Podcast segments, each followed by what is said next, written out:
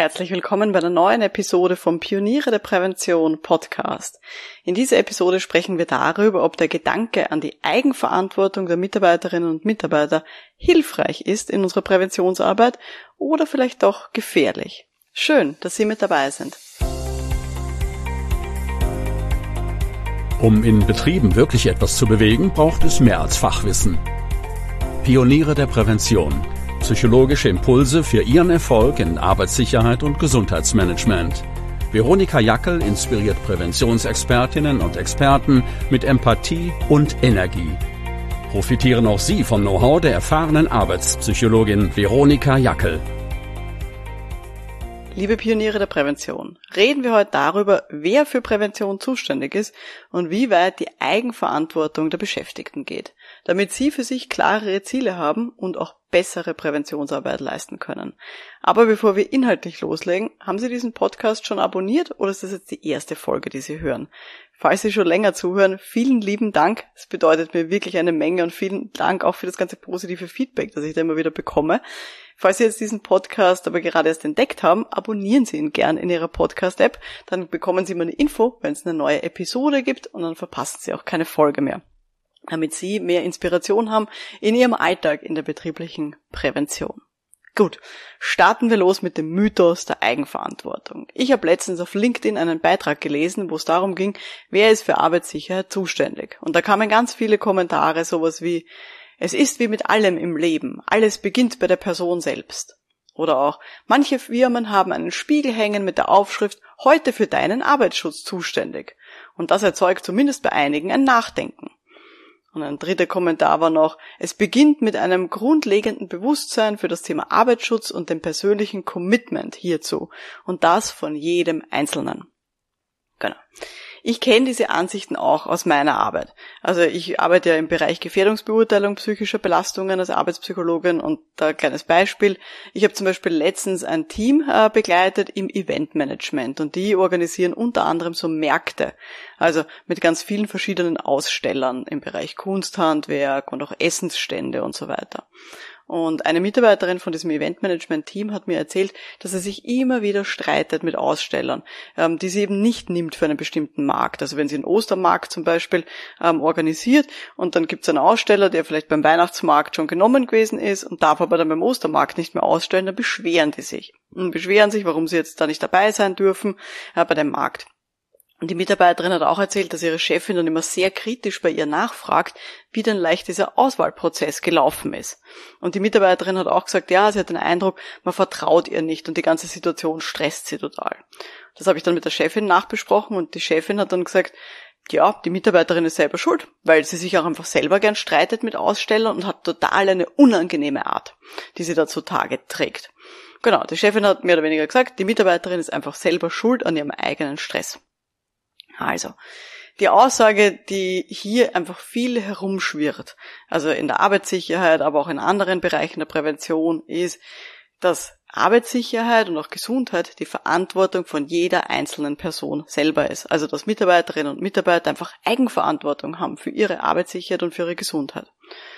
Und, Schocker, ich halte das für falsch. Ja, das mag eine bequeme Einstellung sein, aber ich finde es nicht hilfreich. Lassen Sie mich das mal erklären. Also, meine Befürchtung ist einfach, wenn eine Führungskraft sagt, die Mitarbeiter sind selber verantwortlich für ihre Sicherheit, für ihre Gesundheit, finde ich, dann schieben sie die Verantwortung einfach ab. Weil sie sich zum Beispiel nicht um Maßnahmen oder ihre eigenen Verantwortlichkeiten kümmern wollen. Weil sie sich nicht überlegen wollen, was ist denn mein Beitrag zu der ganzen Situation, so wie sie ist, und auch zur Präventionskultur, die herrscht in der Organisation. Und ich habe auch den Eindruck, dass viele Leute, vor allem in der Arbeitssicherheit, die sagen das mit der Eigenverantwortung dann, wenn sie nicht mehr weiter wissen, wenn sie keine Ahnung haben, wie sie jetzt eben äh, Beschäftigte beeinflussen sollen, wie sie das verbessern sollen, diese Situation. Und dass das manchmal ein bisschen eine bequeme Ausrede ist. Ich möchte gerne an der Stelle ähm, die drei Ebenen der Beeinflussung nach Stephen Covey äh, kurz zitieren. Und zwar sagt Stephen Covey, es gibt eben drei Ebenen, drei Bereiche, wie man beeinflussen kann. Stellen Sie sich das visuell vor, wie so drei konzentrische Kreise. Also eben von groß außen bis immer kleiner werdend innen, drei Stück. Und von außen nach innen sind diese drei Ebenen folgendes. Erste Ebene sind Dinge, die wir weder beeinflussen noch kontrollieren können. Das ist ganz außen der größte Kreis. Dann haben wir ein bisschen weiter in der Mitte die Dinge, die wir beeinflussen können, die wir aber nicht kontrollieren können. Und ganz in der Mitte, der kleinste Kreis, sind die Dinge, die wir selber beeinflussen und auch kontrollieren können. Und was sozusagen steht jetzt jeweils in diesen Kreisen drinnen? Die Dinge, die wir selber direkt kontrollieren, beeinflussen können in der Mitte, das sind wir selber. Das sind unsere eigenen Gedanken, unsere eigenen Verhaltensweisen. Aber andere Menschen und deren Verhaltensweisen, die können wir nicht kontrollieren die können wir maximal positiv beeinflussen. Die sind also im zweiten Kreis drinnen, in dem mittleren Kreis. Wir können versuchen, andere Menschen zu beeinflussen mit Hilfe von dem, was wir sagen, dem, wie wir uns verhalten, wie wir reagieren. Da können wir versuchen, sie zu beeinflussen aber wir können andere Menschen nicht kontrollieren. Und dann ganz außen herum haben wir eben den Kreis, den können wir weder kontrollieren noch beeinflussen. Das ist sowas wie Gesetzgebung, das Verhalten von irgendwelchen Dritten, die wir nicht kennen, ähm, vielleicht die Vorgaben von irgendwelchen Auftraggebern unserer Kunden, also so da in, in dem Kontext. Das ist alles, mit dem müssen wir halt irgendwie arbeiten, aber das können wir weder beeinflussen noch kontrollieren. Und jetzt könnte man sagen, ja eben, wir können das Verhalten von anderen Menschen, von Mitarbeiterinnen und Mitarbeitern, können wir nicht kontrollieren. Also sind sie dafür doch selber verantwortlich. Aber ich finde, so einfach ist die ganze Geschichte nicht. Weil, okay, wir sind nicht für das Ergebnis zuständig. Also zum Beispiel, ob sich jetzt jemand sicher verhält. Oder wir sind auch nicht in der Regel dafür zuständig, ob jetzt Maßnahmen konkret umgesetzt werden. Keine Ahnung, ob irgendwelche ähm, Dinge gekauft werden. Weil dafür verantwortlich zuständig ist in der Regel wer anderer. Aber was ich trotzdem wirklich wichtig finde und was wir nicht unter den Teppich kehren sollten, ist, wir sind für die Prozesse verantwortlich. Wie wir dieses Thema Arbeitssicherheit und Gesundheitsschutz, wie wir das aufsetzen. Wir sind auch verantwortlich für unsere ganze Kommunikation, dafür, dass wir bedürfnisorientiert vorgehen, unsere ganze Vorgehensweise. Und wir sind dafür verantwortlich, dass wir wirklich alles geben, um Menschen von Arbeitssicherheit und Prävention zu überzeugen. Also für unsere ganze Beratung sind wir verantwortlich und dafür, dass wir wirklich unser Bestes geben.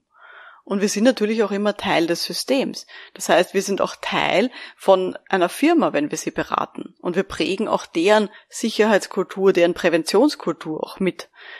Ja, natürlich, vor allem wenn wir jetzt extern unterwegs sind. Also ich bin ja zum Beispiel selbstständig unterwegs als Arbeitspsychologin, dann bin ich jetzt nicht extrem in der Präventionskultur drinnen von einer Firma. Ich bin nicht täglich dort. Aber trotzdem, auch ich präge natürlich die Kultur, was zum Beispiel über psychische Belastungen gesprochen wird, die präge ich mit. Und deswegen gilt ja auch bei uns selber, also für uns als Präventionsexpertinnen und Experten, das, was wir akzeptieren von Beschäftigten, von Führungskräften, das setzt den Standard nach unten. Alle anderen werden wahrscheinlich nicht an uns rankommen, was das Thema angeht.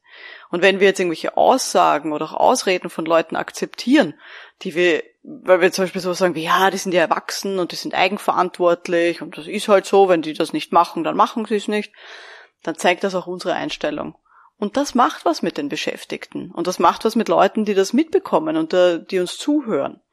Also machen wir mal ein konkretes Beispiel. Stellen Sie sich mal vor, Sie kontrollieren, die arbeiten auf einer Baustelle zum Beispiel.